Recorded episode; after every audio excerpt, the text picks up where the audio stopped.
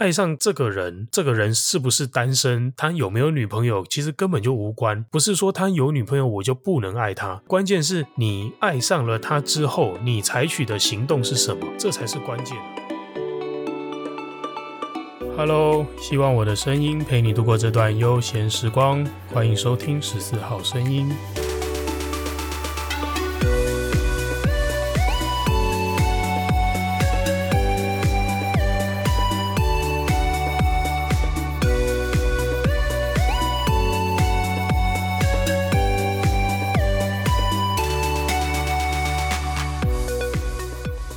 嘿，又是我，欢迎收听这一集的十四号声音。今天要跟大家聊的主题是：救救我，我爱上了不该爱的人了。在进入今天的主题之前，先跟大家提醒一下，恐怖情人的这个系列还没有结束。我目前出了第一集嘛，那其实我有收集到了蛮多的故事，那有一些故事我觉得邀请。来宾本人上来节目去做分享可能会更好，所以为了要跟对方调时间，为了要调一些场地的问题，录制的时间可能会稍稍的往后拖延，但是，呃，我一定会把他们做出来的。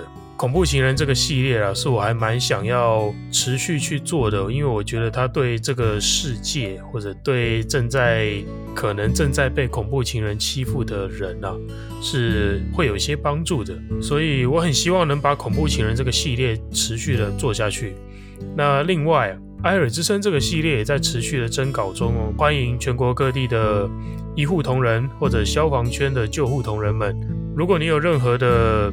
你觉得让你很有感触的案件，非常值得分享的病患啊，或者家属啊，他们的生命故事、心路历程，也都欢迎投稿到艾尔之声。好的，进入今天的主题吧。今天的主题是我爱上了不该爱的人，怎么办？这个题材的来源是来自于我一位少女塔罗师的朋友，他某一天在跟我聊天的时候聊到说。诶，他的个案 怎么都是小三？我想小三这件事情哦，真的是这个烦恼，好像自古至今啊，一直都存在在这个世界上。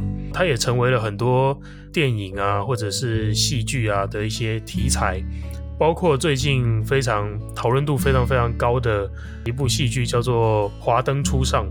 那里面也是各种男女之间的爱恨纠葛，到底。谁可以爱，谁不能爱？这样子的一个情节，我想一直都是编剧啊、导演啊在创作的时候非常非常喜欢加入的一个元素。那原本啊，我是想要邀请这位少女塔罗师，邀请她一起上来当来宾，跟我一起来聊聊这样子的议题。诚如刚刚前面提到的。呃，邀请来宾还有蛮多蛮多的技术上的问题需要去克服啦。那我是有真的认真在做克服技术的这件事情，直到这些问题一个一个的都解决了之后，大家很快就可以在十四号声音上面听到来宾的声音了。好，请来宾的这部分呢，就让大家再耐心等候一下喽。好，今天这一集啊，既然没有来宾，就由我先来打个头阵。跟大家分享一些我对于这件事情的想法。如果我爱上不该爱的人，怎么办呢？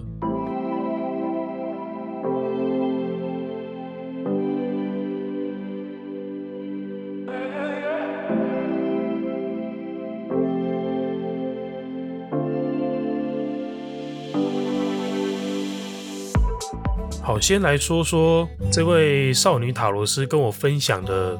他这些所谓的小三朋友，到底都发生了一些什么事情啊？这位塔罗斯朋友某天他就跟我说，最近遇到的两三个个案，甚至是不止，搞不好更多。这些个案都跑来说，他想要当小三，到底怎么回事啊？那我听到了这样子的问题的时候，其实我第一时间就回答这位塔罗斯朋友，我回答他说。当小三没什么不好啊，当小三没有不可以。但是我好奇的是，为什么这些小女生、这些朋友们，她们想要当小三？为什么？仔细一问之后才发现，诶，严格来说啊，他的这些个案，这些朋友们其实不是想要当小三，他们只是爱上了一个呃已经有另外一半的男生，就是爱上了一个非单身的男生了。那我这时候才惊觉到说，哎，这个跟跟你刚刚说到的想要当小三，哎，这个完全不一样的心态，这心态差多了。如果有一个人他立志想要当小三，哎，那我觉得这个人他的心智应该要是非常强大的，他是不会有什么烦恼的，你知道吗？因为当小三的人，其实他要忍受非常非常多的。不管是社会上的那种压力啊、刻板印象，一些他要跟另外一个人去共享自己的另外一半，而且甚至是另外一个人就是所谓的正宫，会拥有更多更大的权力去分配他爱的这个人的时间或者是心力。所以，如果你是立志要当小三的人，我想你应该是心智蛮强大的，因为你必须要忍受这种，嗯、孤独或者忍受各方各界的一些批判、异样的眼光。那其实这些少女她不是想要当小三，她并没有想要跟另外某个人共享自己的伴侣。她虽然不想当小三，可是她偏偏又爱上了一个已经有女朋友的男生，而她却还是想要跟这个男生在一起。那怎么办？那这个时候啊，其实换作是我，我遇到这样子的朋友来跟我求助的话，我会怎么办呢？其实我觉得关键啊是要厘清这些朋友他们心里是怎么想的，因为其实我觉得爱上一个人是非常非常正常的事情，爱是一种正常的情感，并没有说可以爱或不能爱，爱上这个人。跟这个人是不是单身，他有没有女朋友，其实根本就无关。不是说他有女朋友我就不能爱他，而关键是你爱上了他之后，你采取的行动是什么，这才是关键呢。换句话说啦，今天你爱上的这个人，他是一个有伴侣的人，他是一个有女朋友的男生。在这件事情发生之后，就是在你爱上了这个人之后，你要怎么样自处？你要怎么样面对自己的这份情感？你要跟他在一起，还是不跟他在一起？其实都可以，没有对错。而你要怎么面对这份情感，才是真正的关键。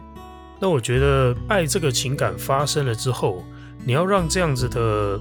一个心情变成一份美丽的感动，还是把它变成一个痛苦的根源？其实这个是我们自己可以决定的。如果爱上这个人会让你感觉到折磨，会让你感觉到痛苦，其实某部分来说啦，这个痛苦跟折磨其实是自找的。我讲到这个地方，应该就很多人会一脸懵，我不知道你在讲什么。我就是爱上了一个有女朋友的男生啊，我就不知道该怎么办才会这么的痛苦，才会这么的纠结。那你居然还跟我说这一切都是我自己可以决定的，我完全不懂你在说什么。那其实我会这样子帮对方厘清啦，就是你怎么可能不知道该怎么办？实际上你应该是明明知道该怎么做，你已经有一个你想做的事情，可是你又不能做。是你知道了，但又不能做，这跟你不知道该怎么办其实不一样哦。再仔细的来拆解一下，到底发生什么事情？我觉得其实会造成这些朋友感到痛苦的，它其实是一种框架，就是我爱上了这个人，但是有一个框架框在那边告诉我，我不能爱他，就是这样子的一个纠结，才会让他感觉到痛苦，因为我明明很爱。而且我心里很清楚，我想做的是什么事情。我想做的就是我要跟他在一起，我要可以跟他牵手拥抱，我要可以占用他的时间，我要可以占用他的心思。我想做的是这件事情，我很清楚，并不是不知道，我很清楚哦。可是我不能做，痛苦是在这里啊。其实让你痛苦的并不是你不知道该怎么办，而是你知道了，但你不能做。那首先，我觉得我们要认知的就是，诶，这个框架到底。我们要怎么去拆它？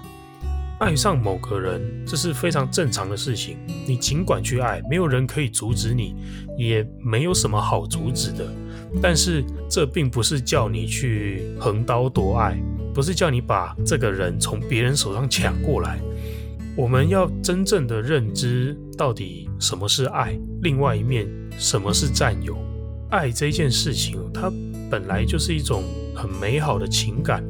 我想每一个人可能多多少少都体会过，就是当你心里住着一个人的时候，他其实是会有一种会带给你一种暖暖的感觉，你会很有动力去为了他做很多你原本觉得自己做不到的事情，你会为了这个人变得很有能量，变得很有勇气。所以我说这是一份很美好的情感。那痛苦到底是从何而来？痛苦其实是因为你企图去占有一个有主物，占有一个不属于你的东西，而你解释这个企图叫做爱。造成你痛苦的是，当你企图占有一个有主物，而你做不到，你办不到的时候，那种求而不得的感觉才会造成你痛苦。但是实际上，你试图去爱一个人，其实并不会痛苦。听到这边，你可能会说：“那我把它抢过来，它就是我的啦，它就是它还是一个有主物，只是主人变成我了，那不就解决了吗？”这边我要先解释一下，我前面提到的这个这个有主人的东西，这个男生啊，他的主人并不是他的女朋友，他的主人是他自己。就算他现在身边没伴，就算他现在单身好了。只要你试图去占有它，就是企图占有一个有主物，而这件事情是会导致你痛苦的。怎么说呢？今天就算这个男生单身，但是假设他不喜欢你，而你试图主张你爱他，你就想要占有他，那万一他不要嘞？他不爱你啊，他可以不要吧？难道这样子你就不痛苦了吗？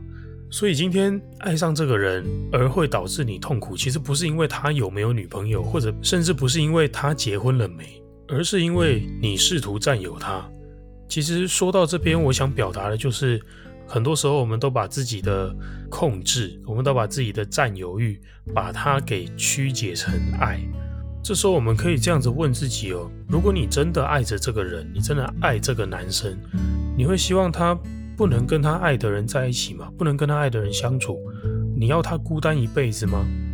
假如你有这样子的企图，你觉得你对他是爱还是控制？你是纯粹的希望他可以好好的、开开心心的，还是你想要占有他、控制他来取悦你自己？那其实你想要的是你自己好好的，并不是你想要他好好的。当你爱上一个人，而你因此感到痛苦的时候，这时候很适合我们回过头来，好好的检视一下自己对这个人的情感，到底是爱还是占有，到底是爱还是控制？这个问题留给大家慢慢思考喽。总结一下吧，每个人都是自己的主人，每个人都有自己的偏好、自己的意愿。就算你再怎么爱他，都不应该强迫他妥协你的偏好。或者强迫他违背自己的意愿，男生女生都一样，甚至爸妈对小孩也是，对任何人都是。好了，以上就是今天想跟大家分享的内容。希望我们都别将爱变成自己痛苦的根源，试着好好的用心去理解你的爱到底是什么，将这份人类最纯粹的情感发展成美丽的感动吧。好了，如果听完今天的节目，你有任何的心情感触想要跟我分享的话，都欢迎你私讯到我的 IG 账号 Martin Chao 十四，我都会认真的看过每一则留言，并且做出回复哦。喜欢十四号声音的话，也请帮我在 Apple Podcast 上面留下五星好评，多多分享我的节目，让更多的人听见哦。很开心我的声音能陪你度过这段美好时光。十四号声音，我们下次见喽，拜拜。